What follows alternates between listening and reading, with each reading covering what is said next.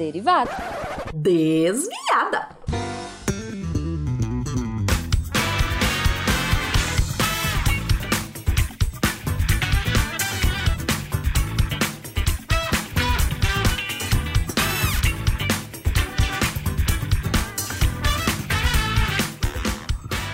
Desviada. o meu i sempre sai desafinado. Desviada.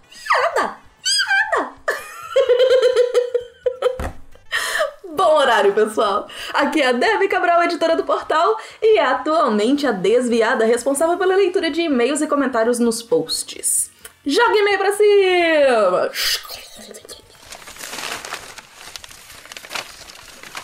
Vamos pegar o primeiro e-mail do Vitor Hugo Leite. É, Vitor Hugo mandou no assunto Cristianismo primitivo e medieval como pauta. Tudo em letra maiúscula, exclamação, exclamação, exclamação, exclamação. E aí no corpo do texto. É só isso. Sugiro essa pauta. Muito bom. Mas ele continua, não foi só isso não. Alguém diz pra Jujuba que ela tem a voz e a risada mais doce que existe e que ela é uma linda? Saudações, camaradas.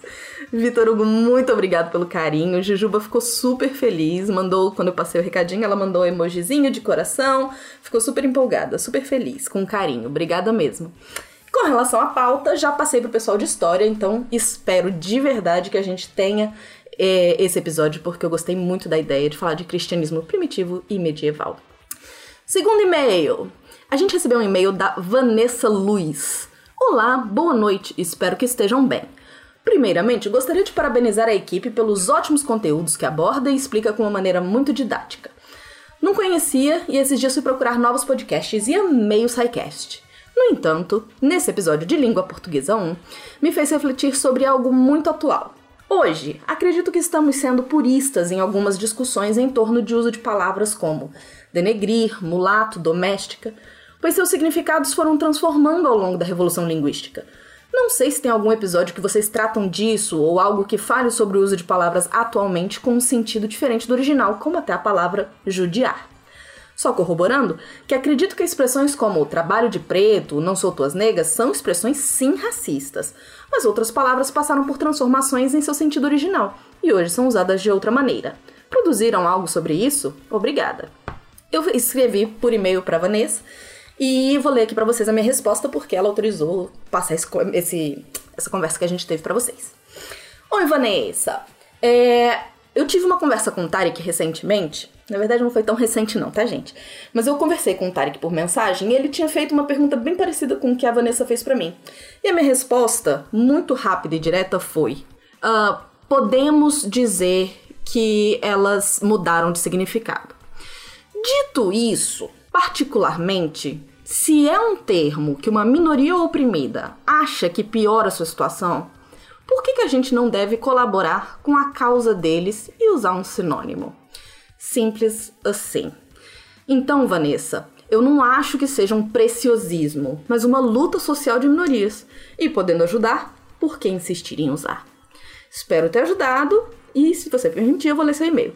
Não só ela permitiu, como na resposta ela disse que ela faz parte dessas minorias, então ela também acredita nisso, uh, mas ainda acha que seria um purismo, não necessariamente um preciosismo. Vamos para comentário, os comentários no site?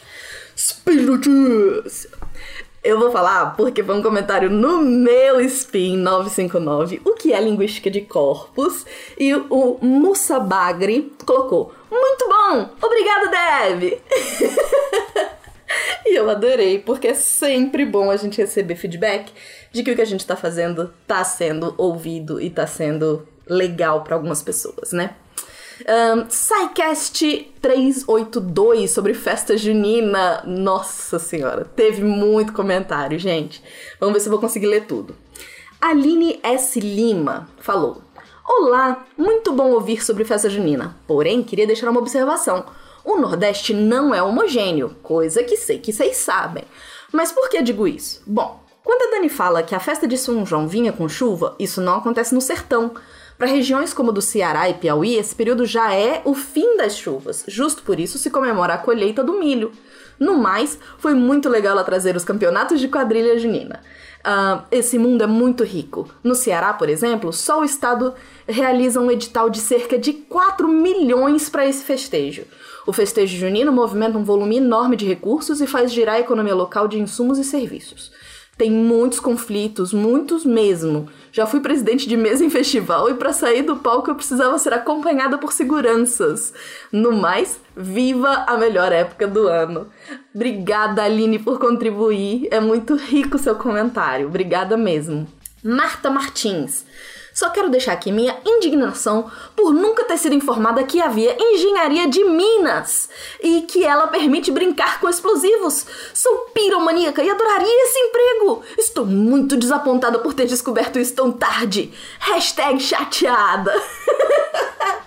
Marta Martins, nunca é tarde. Vai atrás. Vai seguir. Se bem que é melhor não. Esquece. Você é piromaníaca. Talvez tenha um bom motivo para você não ter descoberto isso antes.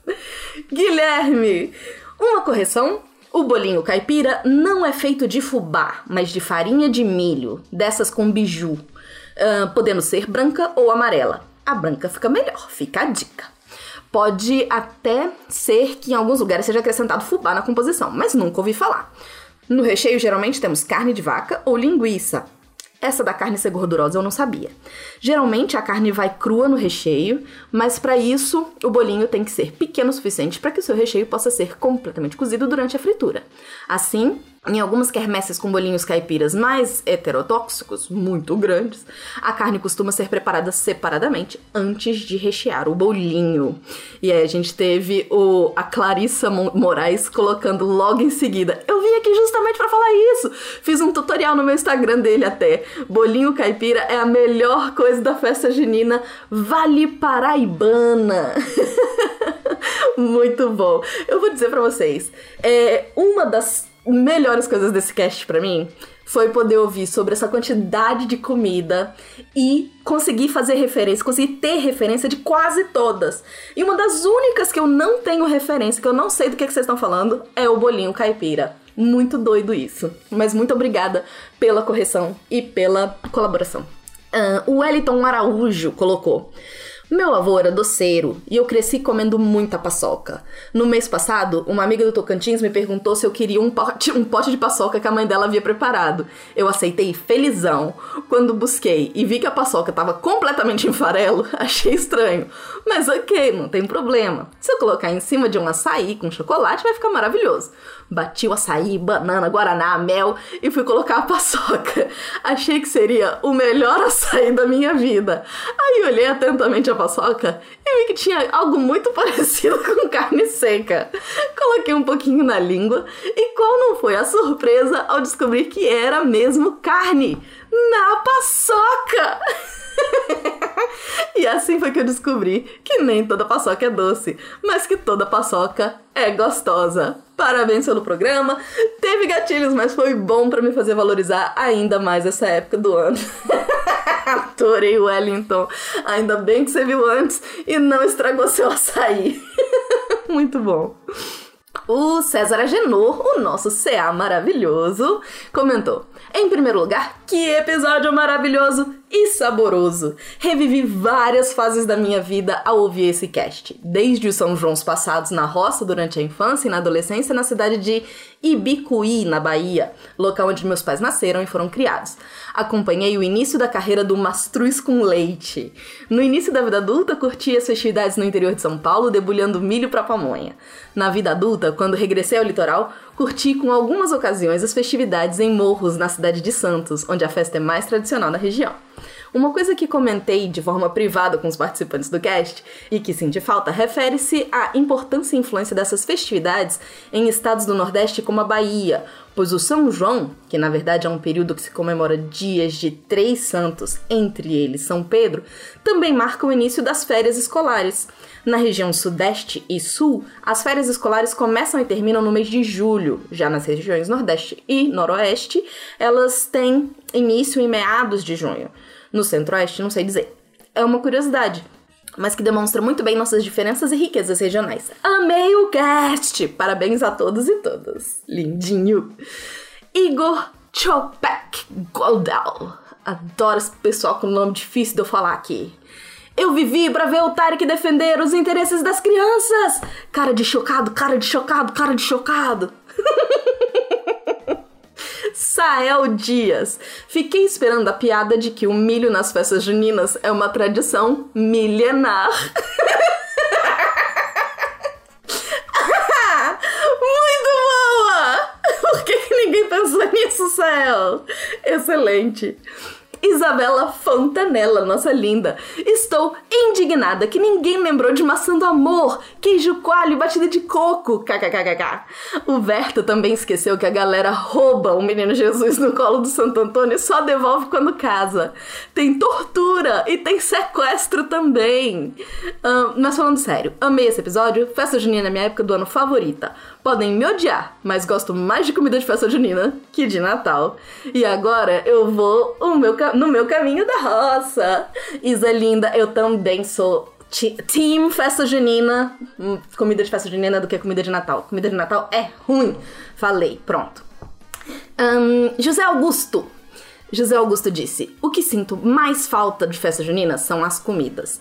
Ouvindo o Guilherme Verdamati falando de histórias e mitologia, me fez recordar algum podcast. Eu não sei se José Augusto foi irônico, tipo, ouvindo ele falando de algum podcast aí, porque o Verta tinha um podcast, inclusive, ouçam, que é Costelas e Hidromel, em que ele e Renato falavam falam de mitologia e é maravilhoso, mas tá parado há mais de ano.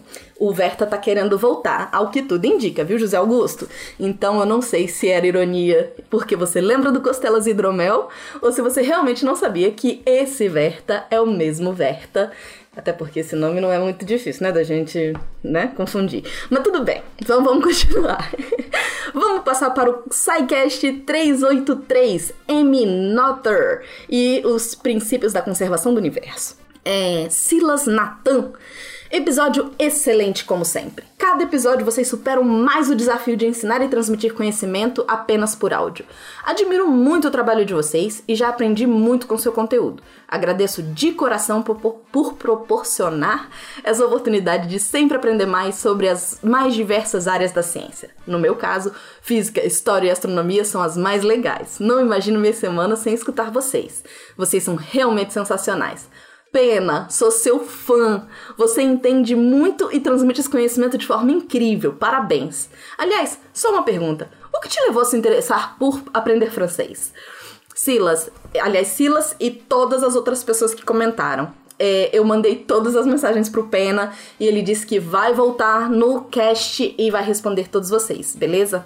Então aqui eu vou trazer só o comentário dos ouvintes, as respostas o Pena se encarregou de responder aí para vocês. Um, José Augusto. Gosto muito dos podcasts sobre matemática e física. Agora, imagina quando os dois temas vêm junto! Maravilhoso, né, José Augusto? Eu também adoro. Eu, me surpreende que eu adore. É, o SciCast fez coisas incríveis na minha vida, entre elas isso. Imaginar que eu ia gostar de matemática e física. Única matéria que eu reprovei na vida, na vida, foi segundo ano de física. Foi um horror. Fiquei de recuperação, né? Reprovei não, porque eu não reprovei nunca. Mas é, eu fiquei de recuperação em física, vou dizer. Acho que no primeiro ano também. Enfim, física sempre foi meu.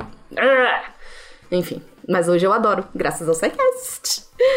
Lennon Biancato Lennon, eu amo seus comentários, né? Mas esses comentários que você fez nesse cast, eles estão muito complexos. Ele vai falar de. Ele vai fazer uma pergunta sobre conservação de momento angular e momento linear ele pergunta se é uma só ou são duas independentes. E aí ele faz toda uma reflexão, pergunta se faz sentido, e eu vou dizer que eu não Pra mim, eu não consigo responder, é, vai além. Então eu pedi pro Pena responder, tá, Lennon? Então fica de olho aí e cobra dele, nem que seja no Twitter, cobra dele aí vou terminar aqui com um comentário no nosso Inception, que é quando vocês comentam no próprio cast do Derivadas, para falar diretamente com a minha pessoinha, Guilherme Dinabir. É, deixei de ouvir pelo Deezer, porque não existem todos os episódios lá. Estão faltando mais de 50 episódios entre os 126 da Mary, Mary Curry e 223 Sistema Nervoso Central 2. Agora migrei para o Google Podcast e estou novamente tirando o atraso. Ainda estou me limitando a consumir somente o SciCast. Quando eu ficar up to date nesse, começo a tirar o atraso dos demais também. Joia, Guilherme. Continue ouvindo a gente. A gente tem muita coisa para todos os gostos. Então, que bom que você voltou e tá tirando o atraso. É isso, pessoal. Entrem em contato com a gente, mandem e-mails, uh, comentem nos posts. É sempre muito bom a gente saber que vocês estão ouvindo, que vocês estão gostando ou que vocês não estão gostando. Eu vou fazer um comentário aqui, pessoal. Minha irmã, que começou a ouvir o, derivado, o Derivados, falou: Cara, tem um monte dos, dos episódios que você comenta que eu não ouvi. Mas na hora que eu escuto o que as pessoas comentaram, eu quero ouvir porque parece muito interessante. Então, continuem comentando porque os comentários de vocês enriquecem. Todo mundo que vai comentar vai ler o seu comentário e vai ter ainda mais informação. Então, Continuem comentando, mandem e-mail para contato@saicast.com.br. Aqui é a Debbie Cabral despedindo de vocês e até a próxima.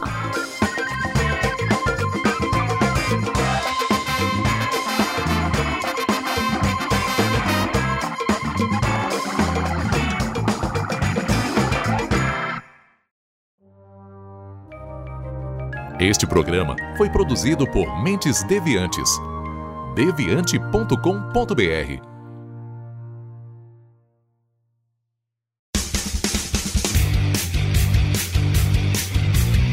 Cortes, edição de podcast.